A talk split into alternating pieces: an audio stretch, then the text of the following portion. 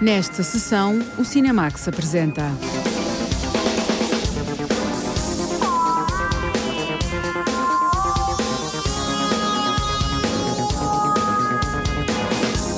...1917, a Primeira Guerra Mundial, num filme de Sam Mendes, em memória do avô português.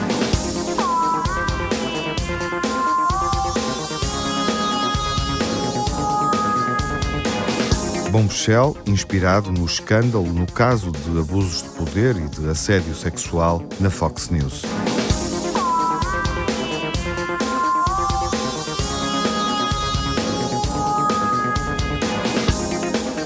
O filme do Bruno Aleixo, uma possível biografia para uma personagem da comédia portuguesa.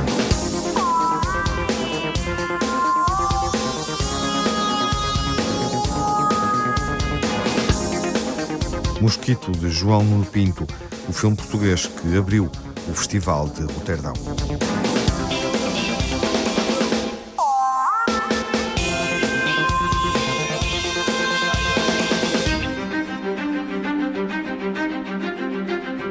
Em 1917, Sam Mendes filma uma missão militar no contexto da Primeira Grande Guerra. É um filme feito em memória do avô paterno de Sam Mendes, português, que combateu no exército britânico. A jornalista Lara Marques Pereira mergulha nas trincheiras do conflito e dá conta das motivações pessoais e também artísticas de Sam Mendes. Durante a Primeira Guerra Mundial, em território francês, dois jovens soldados britânicos têm a missão de chegar à linha da frente para entregar uma importante mensagem. You have a brother in the 2nd Battalion. Yes, sir. They're walking into a trap. Your orders are to deliver a message calling off tomorrow morning's attack. A história é simples, mas nas mãos do realizador Sam Mendes ganha uma dimensão épica. É fundamentalmente uma história muito simples. Dois homens têm cerca de oito horas para ir de uma parte a outra. O fio condutor da história foi trabalhado a partir da experiência real do avô de Sam Mendes, Alfred Hubert Mendes, descendente de madeirenses, que foi soldado mensageiro na Primeira Guerra Mundial. A ideia para o filme veio de quando era miúdo. Meu avô lutou na Primeira Guerra Mundial. O nome dele é Alfred Hubert Mendes. Ele foi para a guerra em 1917 e era um mensageiro na linha da frente. Foi dada a missão de levar mensagens de posto em posto e eu comecei a partir deste fragmento.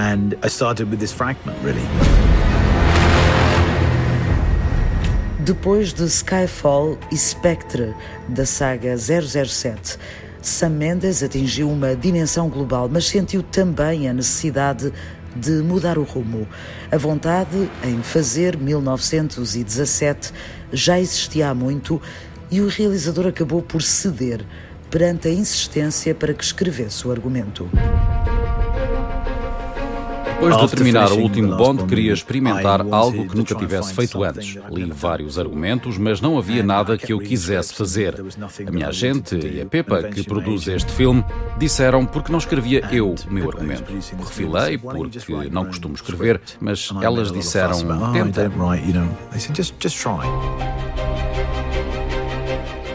O motor da história é a missão dos dois soldados interpretados por Dean Charles Chapman e George McKay, postos à prova quando percebem que Sam Mendes vai filmar para criar a ilusão de um enorme plano sequência sem cortes.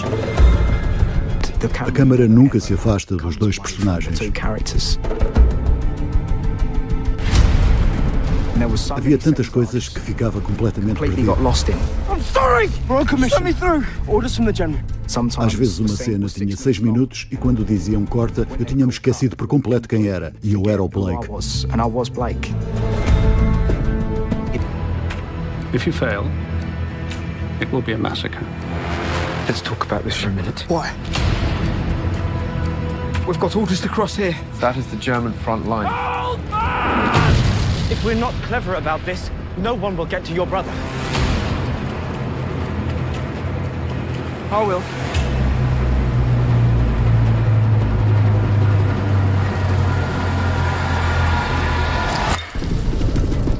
Cada cena parece uma peça de teatro. Quando começamos, não podemos parar. Se algo corre mal, temos de continuar. There's only one way this ends.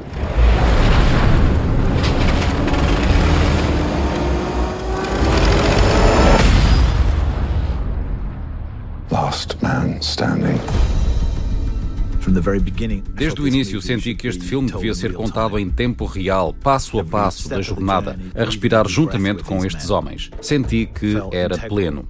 E não há melhor maneira para contar esta história do que um plano contínuo. A decisão de Sam Mendes transforma 1917 num enorme desafio de produção. O cenário de guerra é uma vasta paisagem de campo onde foram cavadas centenas de metros de trincheiras. Há ruínas de casas rurais, pontes desfeitas ou o que resta de edifícios. Roger Dickens, veterano diretor de fotografia que trabalhou na saga Bond, mas também com Denis Villeneuve no novo Blade Runner ou os irmãos Coen em Este País Não É Para Velhos, é chamado para a difícil tarefa de planear o trabalho de câmara e luz ao ar livre e sem paragens. Sendo um filme passado no exterior, estamos muito dependentes da luz e do clima. Para começar, percebemos que não podíamos verdadeiramente iluminar, porque quando estamos a filmar a 360 graus, não podemos pôr luz em lado nenhum. E porque estamos a filmar pela ordem da história, precisamos de nuvens para ter continuidade de uma cena para outra. A câmara de Sam Mendes acompanha os dois soldados enquanto andam, descobrem o terreno à sua volta, olham em redor, espreitam os perigos ou correm para fugir a uma qualquer ameaça. A sensação é de estar a acompanhar a travessia dos dois em tempo real. A cena tem de ter o tamanho exato do percurso e o percurso não pode ser maior. Por isso, todas as frases dos diálogos tiveram de ser ensaiadas no local de filmagem. Para o público, a sensação é de estar no cenário juntamente com a dupla de atores. Desde o primeiro momento em que falei com o Sam sobre a ideia de fazer um único plano, que eu sabia que ia ser imersivo.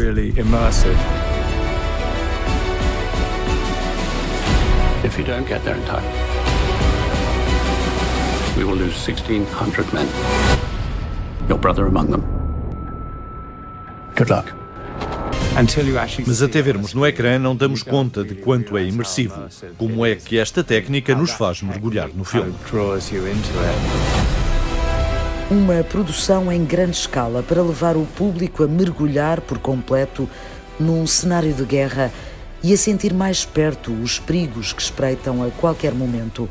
Sam Mendes coloca muito alta a fasquia do cinema épico, criando um objeto que é relevante do ponto de vista da memória histórica, mas ao mesmo tempo uma obra de grande espetacularidade e que é obrigatório ver numa sala de cinema. Para mim é muito importante estar comprometido e isso vai mais além do que a forma como decidimos filmar. No final, só esperamos ter feito alguma coisa especial que possa tocar as pessoas. Quando conseguimos isso, é muito bonito e emocionante. 1917 já venceu os Globos de Ouro para melhor realizador e melhor filme dramático. 20 anos depois de ter conquistado a estatueta de realizador pelo filme Beleza Americana, Sam Mendes volta a estar nomeado nos Oscars e consegue entrar na corrida em 10 categorias. Nos BAFTA, entregues pela Academia Britânica, o filme também está entre os mais nomeados, candidato a nove prémios. É seguramente um dos filmes do ano quanto mais não seja por sublinhar a urgência de voltar a ver filmes num grande ecrã.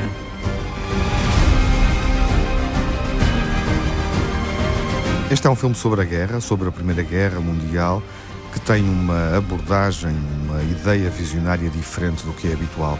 Olá, João Lopes. Olá, Tiago. Sam Mendes chega a este filme vindo do universo de James Bond. 1917 é sobre uma missão impossível, na Primeira Guerra Mundial e é um filme tecnicamente avançado. É curioso observar que hum, a promoção do filme 1917 lembra o facto de Sam Mendes ser o realizador de Skyfall, o mais recente filme de James Bond.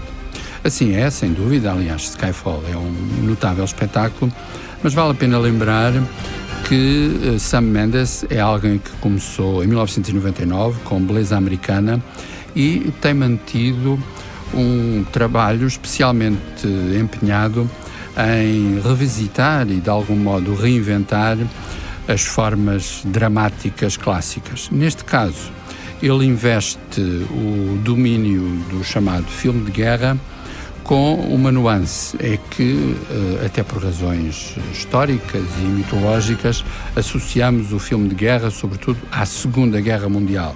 Mas 1917, como o título sugere, é sobre a Primeira Guerra Mundial e consegue algo de invulgar.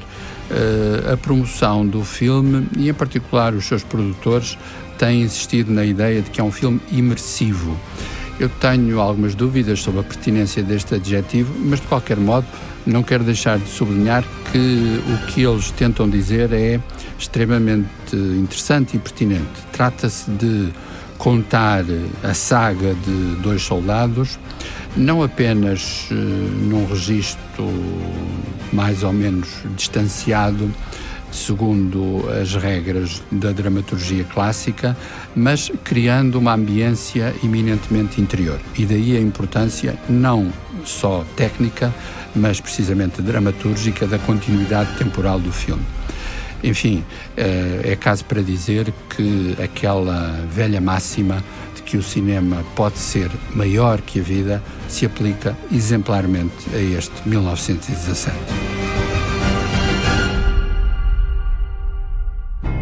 Em 1917, Sam Mendes procura mostrar o percurso dos soldados em tempo real e, para isso, simulou um filme num único plano de sequência, como se tivesse sido filmado em contínuo. 1917, o filme sobre a Primeira Guerra Mundial que triunfou nos Globos de Ouro, melhor filme drama e melhor realização. Chega aos Oscars nomeado em 10 categorias, incluindo filme do ano, realização, argumento original e fotografia.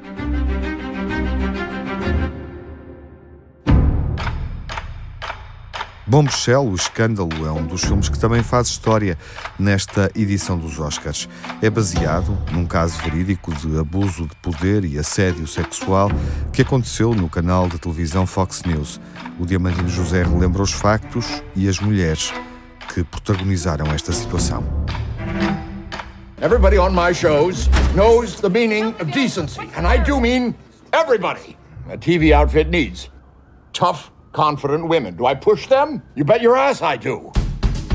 Roger Eugene Hales foi durante anos o homem todo-poderoso dos vários canais da Fox, entre eles a Fox News. Era um homem com fortes ligações aos bastidores políticos. Esteve como consultor para a comunicação social nas campanhas de Richard Nixon, Ronald Reagan, George H.W. Bush, Rudy Giuliani e, mais recentemente, Donald Trump.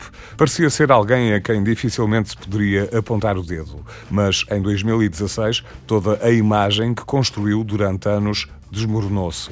Roger Hales foi despedido por denúncias de assédio sexual que terá cometido contra mais de 23 vítimas, maior parte das quais trabalhava para a Fox. A história chega agora ao cinema através do filme Bombshell, O Escândalo. No elenco do filme, realizado por Jay Rhodes, surgem nomes como os de Nicole Kidman e Charlize Theron.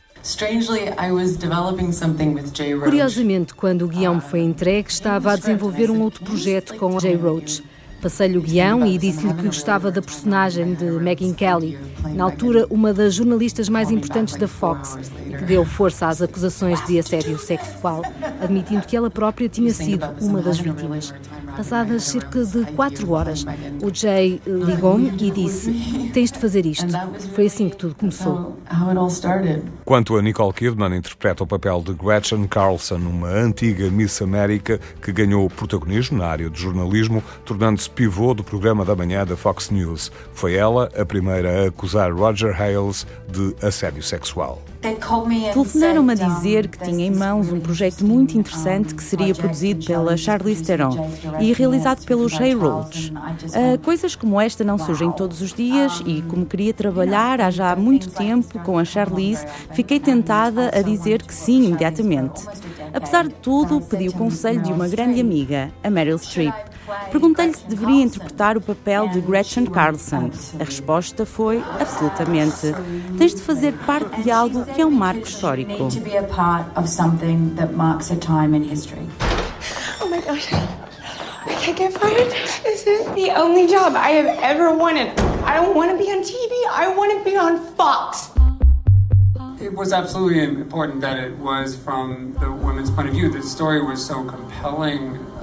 Foi decisivo para esta história que fosse contada na perspectiva feminina, particularmente através da personagem de Gretchen Carlson, porque ela decidiu enfrentar uma das empresas mais poderosas dos Estados Unidos na área da comunicação social. É difícil imaginar como alguém assume a posição de poder perder tudo o que conseguira atingir até ali. Poderia não voltar a trabalhar na área, aliás, esteve mesmo parada até há pouco tempo. Começou agora a fazer documentários. O preço para ela foi demasiado elevado. Ganhou imediatamente a minha empatia. Depois havia a dúvida se mais alguém teria coragem de denunciar o que lhes acontecera. Havia muita gente indecisa. Como homem, acho que não falamos o suficiente sobre o assunto. As mulheres devem estar seguras nos seus empregos e os homens são o problema. Men are the problem. Accusations against Roger Ailes. I have never run a goddamn Dairy Queen. You don't get to go and get whatever you want. A TV outfit needs tough, confident women. Do I push them? You bet your ass I do. But have I ever demanded sex during a casting session? I'm always so interested when we can have Agrada-me particularmente esta onda de transparência que mostra o que é realmente ser mulher, com todas as nossas complexidades e psicoses. Nesta história, que não é um caso isolado, fica demonstrado que a ambição num homem é algo bom, mas no caso das mulheres, pode não ser tão agradável. It's a good thing when a woman is ambitious. It's, a, it's not so good. Hannity tweeted, I talked to hundreds of women at Fox this week, both on air and off. They say it all BS. Brit Hume, too. Brit? Why didn't Gretchen quit and sue instead of suing only after she got fired? Why didn't she complain? Why didn't she complain? Really? He means the anonymous hotline. There's a hotline? Yeah. I did the harassment seminar twice. I never heard about a hotline. Because it's bullshit.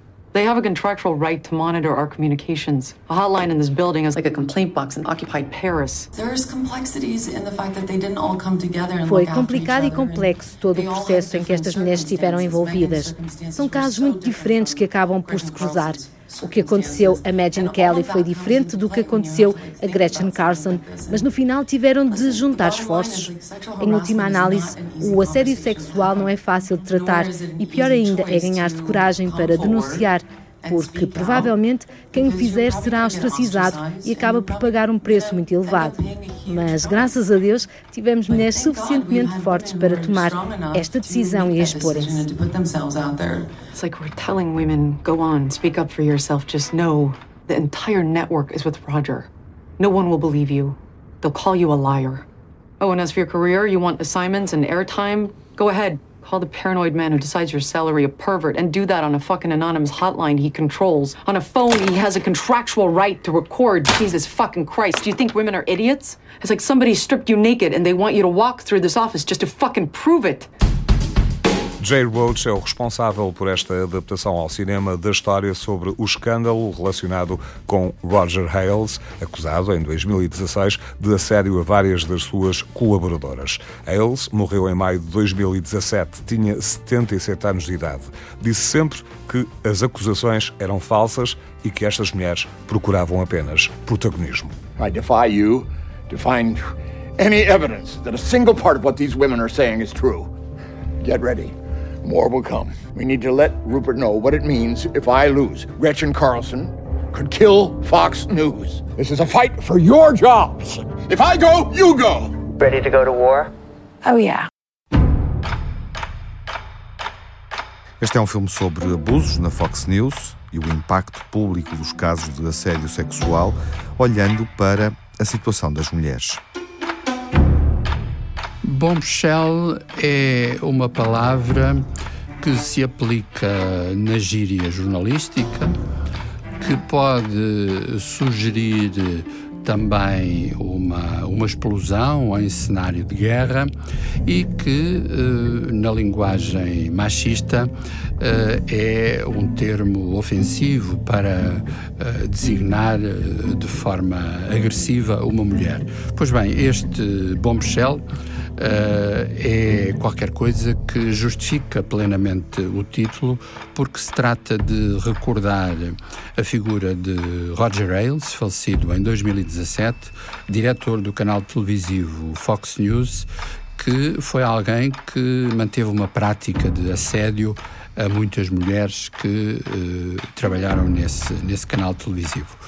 O que é extremamente interessante na, na abordagem do filme dirigido por Jay Roach é que uh, não se trata de uh, polarizar o filme uh, exclusivamente na, na figura de Roger Ailes, mas precisamente de contextualizar o seu machismo e as suas agressões num universo em que, de facto, as figuras femininas têm um peso determinante. As três mulheres interpretadas fabulosamente por Charlize Theron, Nicole Kidman e Margot Robbie são, afinal, três personagens que, uh, para além de enfrentarem a figura ameaçadora de Roger Ailes, têm que tomar decisões que implicam toda a sua existência profissional e pessoal. É um caso brilhante de um filme que sabe abordar as convulsões internas do universo televisivo sem visões manicaístas e, além do mais, trazendo-nos uma, uma fatia, um capítulo importante da história do audiovisual no interior da sociedade americana.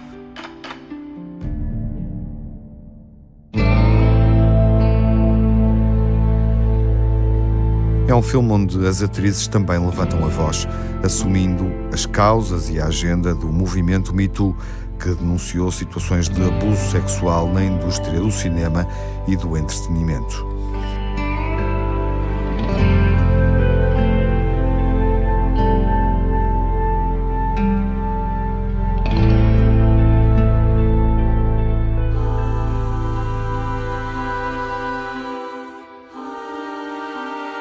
Bombshell, O Escândalo, está nomeado para três Oscars, nas categorias de melhor atriz principal, secundária e caracterização.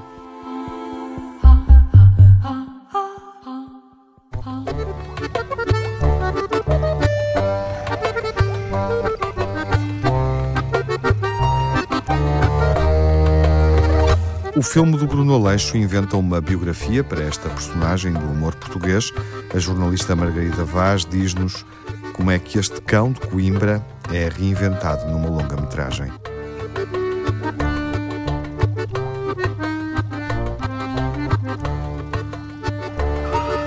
E já ouvintes já devem ter percebido que hoje estão cá os dois comentadores rotativos. Porque hoje era para falar das previsões para 2020. Mas aconteceu uma coisa muito grave. Também era fixe falarmos dos Golden Globes Award. Busto, diz lá o que aconteceu. Depois da internet, da rádio e da televisão, a famosa figura do humor português parte à conquista da sétima arte. É a estrela de cinema em nome próprio no filme do Bruno Aleixo. Ligou-me um homem que tem uma empresa que faz filmes e, e quer que ele faça um filme lá para a empresa dele. Que fixe! Que empresa é que é? Que diferença é que te faz? Conhece alguma? Nesta aventura cinematográfica, ao Bruno Aleixo juntam-se o Busto, o Homem do Bussaco e Renato Alexandre, bonecos que compõem o universo desta personagem. O filme constrói-se com os diálogos entre os elementos do grupo, sentados à volta de uma mesa de café. Em conjunto, procuram a melhor ideia para escrever o guião de um filme. Parte de um princípio que foi real, ou seja, houve um produtor de cinema que nos convidou para escrever um filme do, do Bruno Aleixo. No filme, o Bruno é convidado para, para fazer exatamente isso e nós tentámos que não fosse de facto isso, que não fosse um, um movimento sequencial de, de sketches, de momentos de sketches humorísticos. Tentámos que aquilo tivesse um, uma premissa, uma linguagem um bocadinho mais uh, cinematográfica das coisas que tínhamos feito, aquilo, é, porque, é, é cinema, não é? Pedro Santo e João Moreira criaram a personagem Bruno Aleixo, dão as vozes aos bonecos, escreveram e realizaram o filme. Contam como enfrentaram o desafio de fazer uma longa-metragem com a personagem criada em 2008. Como é que essas personagens, que estão habituadas a falar 3 minutos na rádio, falariam numa hora e meia? Se estivessem juntos uma hora e meia. A questão foi mais essa. Portanto, basicamente o que nós estamos a ver ali é uma conversa em tempo real de hora e meia em que eles estão a imaginar filmes. E os filmes vão aparecendo à medida que eles vão falando. Um, ou seja, isto visualmente não cansa o espectador. Conseguimos ir buscar linguagens que são próprias do cinema, embora a estrutura lá está, seja uma estrutura em tempo real e de conversa entre quatro personagens, mas o desafio lá está. Tendo as personagens alguma riqueza e de quase 12 anos de, de existência, algumas delas, para nós foi relativamente fácil perceber como é que elas se iam comportar nesse contexto. Portanto, o desafio acabou por ser mais por aí. João Moreira e Pedro Santo, na elaboração do filme, seguiram o padrão de ideias e de comportamentos associados à figura de Bruno Aleixo. Perante um convite, neste caso para fazer um filme, é o que é que os personagens de Bruno Aleixo e o próprio Bruno Aleixo fariam se fossem convidados e tivessem que fazer um filme. Mas é assim na rádio e é assim na, na, TV também. Por isso é que às vezes os produtos têm uma linguagem, os nossos produtos com o Aleixo têm uma linguagem bastante um bocadinho distinta porque são de facto aquelas personagens a fazer aqueles programas, não são é, outras como pessoas. Novo, uh, nossos avatares, quando nos fazem a proposta a nós, parece que nós delegamos essa tarefa aos nossos avatares, digamos assim, aos nossos heterónimos, ao Fernando Pessoa, mete aí três ou quatro heterónimos a discutir entre eles que livro é que vão, vão apresentar na feira de livro não sei de onde. Acaba por ser mais ou menos isso, não é? Sim, quer dizer, é o Fernando Pessoa, mas está bem. É pá, não, sim, mas dinâmica... não querendo pôr ao nível de Fernando Pessoa, mas a dinâmica é fácil. De, é, é fácil de entender. Sim, sim. Apesar do filme se centrar mais no imaginário do cinema, ao longo da narrativa encontram-se referências a temas do dia a dia, mantém-se a coerência e a dinâmica entre as personagens. Seu Bruno, está no Rio? Jaca, dizem uma boa ideia para um filme. Mãe, hoje eu vou lá na casa do Kleber. Por acaso, é o filho do motorista de ônibus? Ô, Jaca, mas isso é uma novela. Não, é um filme, com certeza. Bruno Aleixo, Busto, Renato Alexandre e Homem do Bussaco apresentam a mesma imagem que se associa aos bonecos. O criador e realizador Pedro Santos explica que no filme continuam iguais a eles próprios, só mexem a boca e os olhos. Eles não se mexem na mesma, ou seja, mas o filme tem bastante ação, apesar de tudo. Uh, porque lá está, porque nós o que conseguimos, pegando sempre na ideia de o Leixo é desafiado para escrever um filme, e na verdade nós imaginamos logo o Leixo fosse desafiado para escrever um filme, para já, ia pensar na ideia muito em cima da hora, e uh, eventualmente pedir ajuda àqueles, àqueles seus amigos. Uma pessoa normal, se fosse convidada de, uma hora para outra para, para pensar num, num filme, vai se basear em muitas coisas que conhece e gosta, ou seja, não vai ter assim uma ideia brilhante do pé para a mão. E o que acontece ali, o esquema que nós arranjamos foi exatamente esse. À medida que eles, que eles falam nas ideias, elas são representadas no ecrã, das mais variadas formas. O filme mistura a animação dos bonecos com a imagem real. Rogério Samora, José Raposo, Adriano Luz, Gonçalo Beddington e o apresentador Fernando Alvim são alguns dos atores que integram o elenco. Imagina que era um filme de terror. A arca está desligada. Desliguei-a durante a noite. Gasta muito se estiver sempre ligada. No filme do Bruno Aleixo, as vozes dos bonecos continuam a ser da responsabilidade dos criadores. Faço o Bruno Aleixo, faço o Renato Alexandre e o Homem do Saco. Isto surgiu por uma questão, até uma questão prática. Quando começámos a fazer, éramos uma equipa muito pequena, de modo que acabávamos por fazer as vozes muito diferentes umas das outras e muito abonecadas, precisamente para eu poder conseguir fazer as três. As outras que, entretanto, fui fazendo. Portanto, surgiu por uma questão de necessidade e agora, pronto, a partir do momento em que elas estão vinculadas, eh, agora é para toda a vida. Eu exagero um bocadinho no sotaque e um bocadinho nos maneirismos. Bruno Aleixo é muito, é, fala de uma maneira muito mais agressiva. Não é só a questão da, da voz e do sotaque. O boneco, o boneco parece estar sempre com raiva. João Moreira é também a voz do Homem do Bussaco, uma personagem que não se percebe nada o que diz percebemos mais ou menos, para lá, ele disse um palavrão e depois na, na, legenda estar uma coisa completamente diferente. Por isso é uma personagem que não resulta em rádio, só resulta em formato visual. Não só se percebe mal, como a, a, a piada está muitas vezes no, no, no, na dualidade. Porque a piada muitas das vezes é ele mandar uma, uma asneira pesada para o ar e aparecer lá um eufemismo, que era uma coisa que acontecia muito nos filmes dos anos 80. As pessoas diziam. Sim. Uma asneira feia, não é? Uma asneira feia e depois aparecia bolas. E nós dizíamos. Vai-te catar, ele... sim, vai-te catar, havia coisas assim. E, e, a gente dizia, então, mas ele não disse isso, ele disse, chamou aquele nome àquela pessoa. Tanto que ele até tem uh, legendas amarelas, um, pouco Sim. em homenagem aos filmes de VHS que nós alugávamos manhosos com as legendas amarelas. Pai, dá um momento uma ideia. Tu estavas em tua casa e tu uma chamada. Sou eu a fazer de mim próprio? Então, estou aí. Mas se calhar sim. Oh, nem havia necessidade disso. Pedro Santo dá voz ao busto. Se a do João é, é, é dele com exagero, a minha é a minha um bocadinho aflita só. Tem uma voz reativa, porque está sempre a levar na cabeça, tenta sempre que as coisas tenham uma, uma linha mais, mais respeitável, tanto, no, tanto na rádio como agora no, no, no, filme. Nunca consegue. Pois, eu não era para fazer a voz do Busto, era só para escrever e, e, e ser, e ser um dos criadores. Acabei por fazer a do Busto por, porque sim, porque estava ali. Já, já, já, que, estou, ali, é? já que estou ali sempre, também, também, tenho que fazer uma, também tenho que fazer uma voz. A rodagem do filme do Bruno Aleixo dividiu-se entre Anadia e Coimbra. É o reflexo das origens do cão coimbrão com ascendência da Bairrada e do Brasil. A grande parte do filme foi filmado no Conselho da Anadia. Havia uma das cenas que era mandatória, foi escrita para ser gravada lá, que é uma cena que é gravada na Coreia. Ao deslocarmos a equipa para lá, tentámos arranjar maneira de gravar tudo na mesma zona. E aí agradecemos também o apoio à Câmara da Nadia, que nos apoiou logisticamente e não só nesta produção, e a outras entidades locais, o Cineclube da Bairrada, etc, etc, que conseguiram que fizesse uma ligação entre várias entidades e conseguíssemos que quase todos os ambientes fossem filmados lá. Tirando uh, duas cenas gravadas em Coimbra. Tinham que ser mesmo numa República e na alta, alta de Coimbra, e a própria conversa, que também é num, num jardim de Coimbra, foram gravados em Coimbra, tudo o resto foi gravado em Anadia.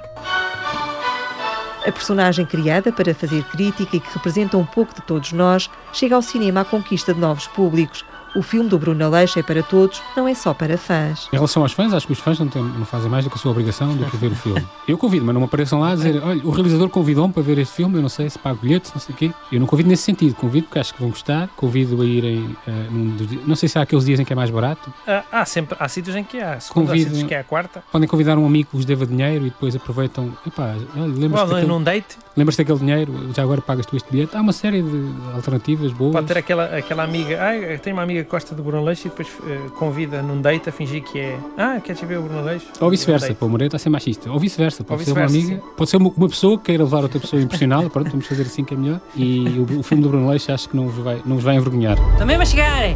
Venha nem de casa, estou um bocado a trabalhar. Eu queria que fosse um filme para toda a família.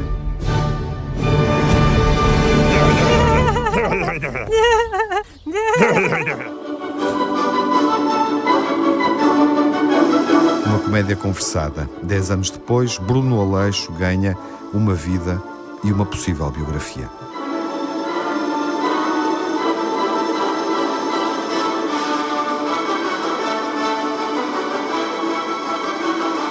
No Cinemax ouvimos os realizadores e criadores de Bruna Leixo, uma personagem que chega ao cinema depois de ganhar popularidade na internet, na rádio e na televisão.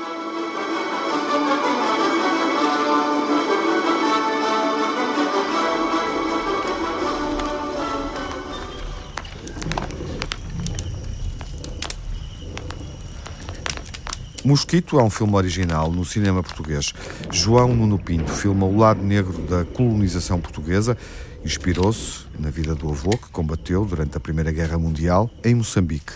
Através do filme, pretende mostrar um capítulo da história portuguesa que está mal documentado e também conhecer melhor o avô.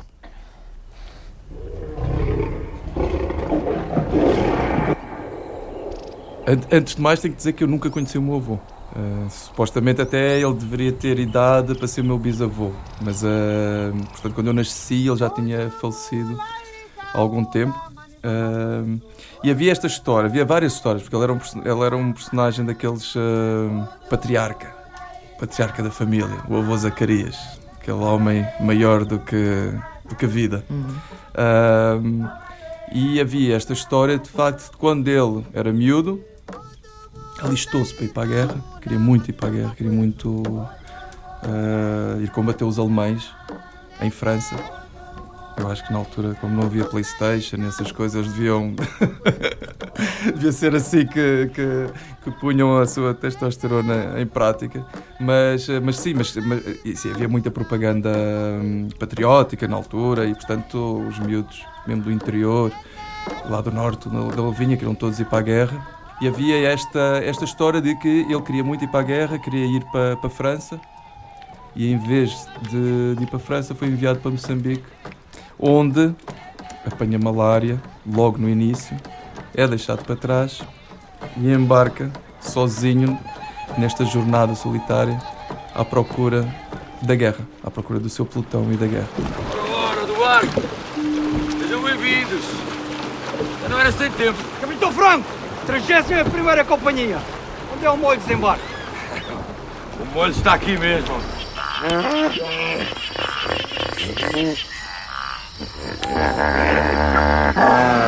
Percebi que o que eu queria contar não era a história do meu avô, era algo mais profundo e, e para mim muito mais interessante e mais urgente em contar. Claro, a história do meu avô é um, é um lado pessoal, é, é, um, é um lado quase de, de emocional, de ligação com alguém, de tentar me ligar com alguém que eu nunca conheci, mas que é meu avô, que é esta figura, e portanto entender quem ele era. Ao tentar entender quem ele era, uh, fui confrontado com esta guerra absurda que foi a Primeira Guerra Mundial em África.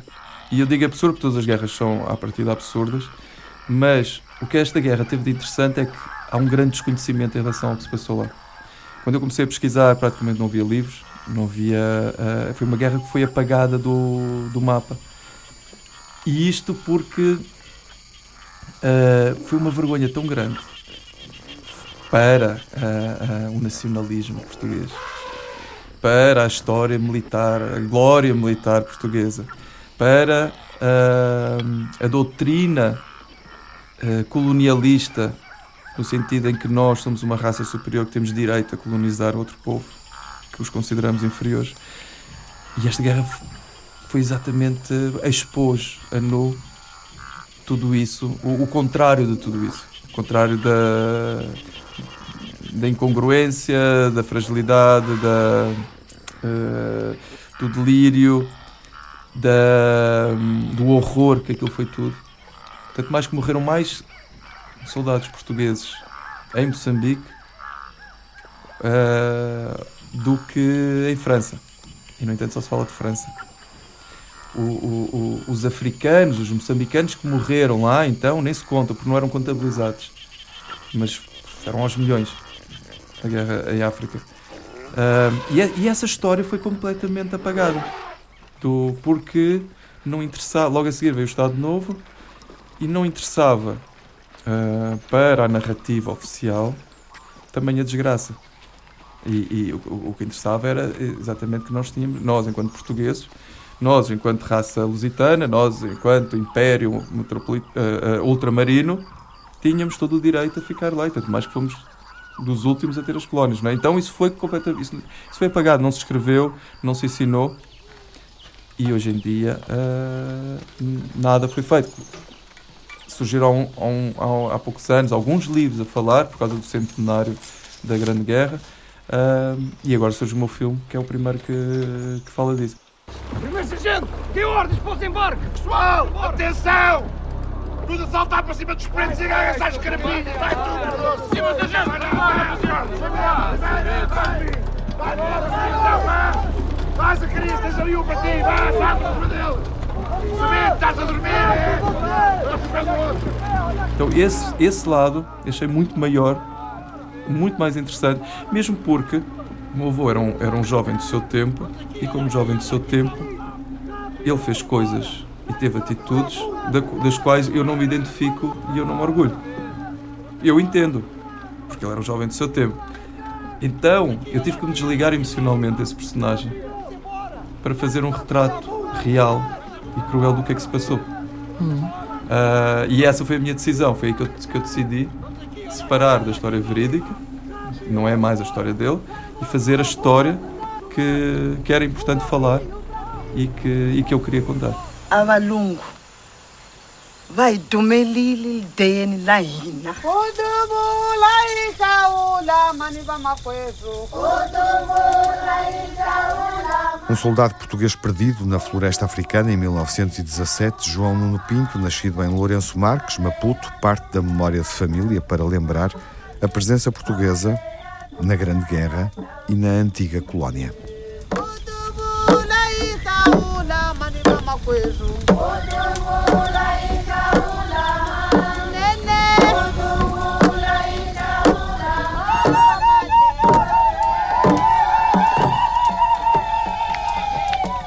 Mosquito foi exibido esta semana na sessão de abertura do Festival de Cinema de Roterdão.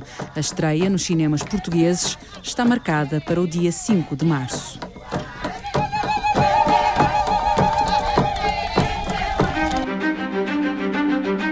A Grande Guerra Mundial, em cena, no cinema, também em Roterdão, com este filme português, é um conflito menos filmado do que a Segunda Guerra Mundial.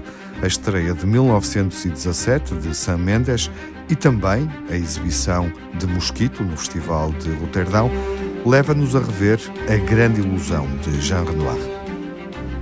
Com a estreia de 1917, o brilhante filme de Sam Mendes sobre a Primeira Guerra Mundial, somos subitamente confrontados com um inesperado desvio na tradição do chamado filme de guerra.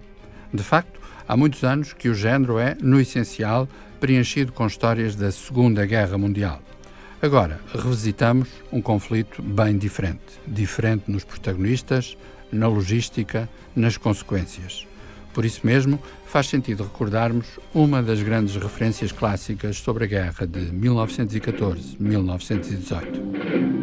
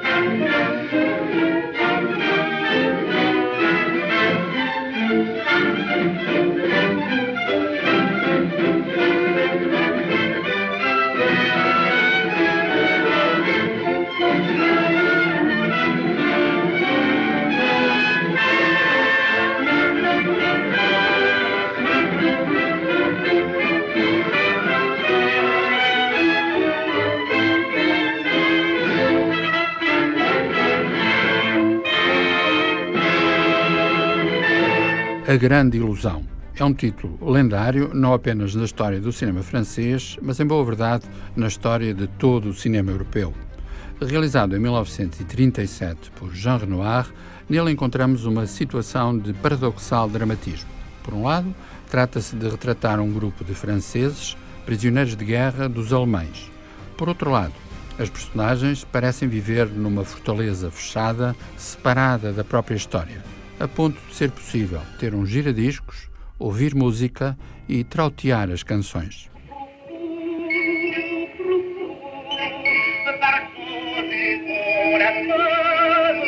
Fru, fru, fru, fru, fru, fru, fru, fru, dis donc, elle fait vas à Épernay Oui. Dans combien de temps Bah, dans demi-heure. Tu vas avec la camionnette Oui. Bah, attends-moi, tu vas m'emmener. D'accord, je t'amène. Joséphine Eh oui, Joséphine. Bah, t'es pas le seul. Hé, je m'en fous, petite tête. Dis maréchal. Hein Il y a là un type de l'état-major. Il faut que tu l'emmènes. Un gars de l'état-major Bah, dis donc, il tombe mal. Passe-moi dans le camembert. Des... Attends, on a du pas. Ah non. Sur le tour, par son gentil Frufru, cantado por Jean Gabin, pode ilustrar as ambiguidades morais que Renoir coloca em cena. De facto, tudo se passa como se, apesar do conflito e durante o conflito, franceses e alemães pudessem conviver através de uma espécie de neutralidade elegante. Daí a importância da personagem do oficial alemão interpretado pelo lendário Erich von Stroheim. Croyez bien que le métier que je fais à présent me repugne autant qu'à vous. Êtes sévère. J'étais un combattant. Maintenant, je suis un fonctionnaire, un policier. Mais c'est le seul moyen qui me reste encore pour me donner euh, l'air de servir ma patrie. Brûlé partout, la raison pour mes gants. Colonne vertébrale fracturée en deux endroits. Une plaque d'argent. La rotule du genou est en argent aussi. Les malheurs de la guerre m'ont apporté ces richesses. Me permettez-vous une question? Pourquoi avez-vous fait pour moi une exception? En me recevant chez vous Pourquoi? Parce que vous vous appelez Boisdieu, officier de carrière dans l'armée française, et moi, Rauffenstein, officier de carrière dans l'armée impériale d'Allemagne. Dois oficiais, um alemão, outro francês, dialogam sobre o absurdo da guerra e aquilo que parecia ser, e seria de facto, o fim de uma época, de uma maneira de fazer a guerra e pensar a política. Afinal de contas, o fim de uma maneira de conceber a vida e a morte.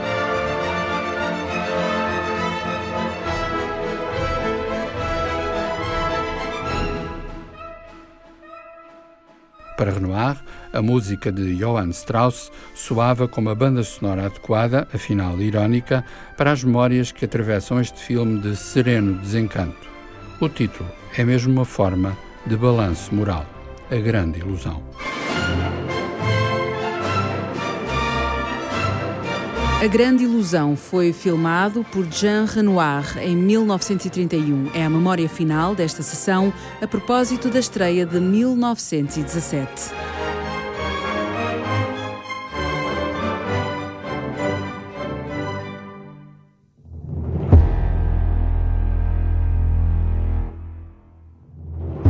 O caso Dreyfus, filmado por Roman Polanski. Alfred Dreyfus, vous n'êtes plus digne de porter les armes. Au nom du peuple français, nous vous dégradons. Soldats On dégrade un innocent. On déshonore un innocent. Vive la France. Jacques assume o título do artigo de Émile Zola sobre o processo contra Alfred Dreyfus. O oficial e o espião vai estar em destaque na próxima sessão, quando estrear nos cinemas nacionais.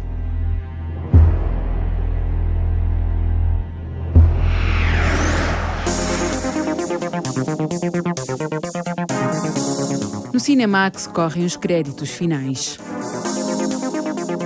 Edição e coordenação de Tiago Alves. Dossiês e reportagem de Lara Marques Pereira, Diamantino José e Margarida Vaz. Crítica e análise de João Lopes. Sonorização de António Santos e Jaime Antunes. Pós-produção, Márcio Décio. Banda sonora original de Cinemax é composta por Nuno Miguel.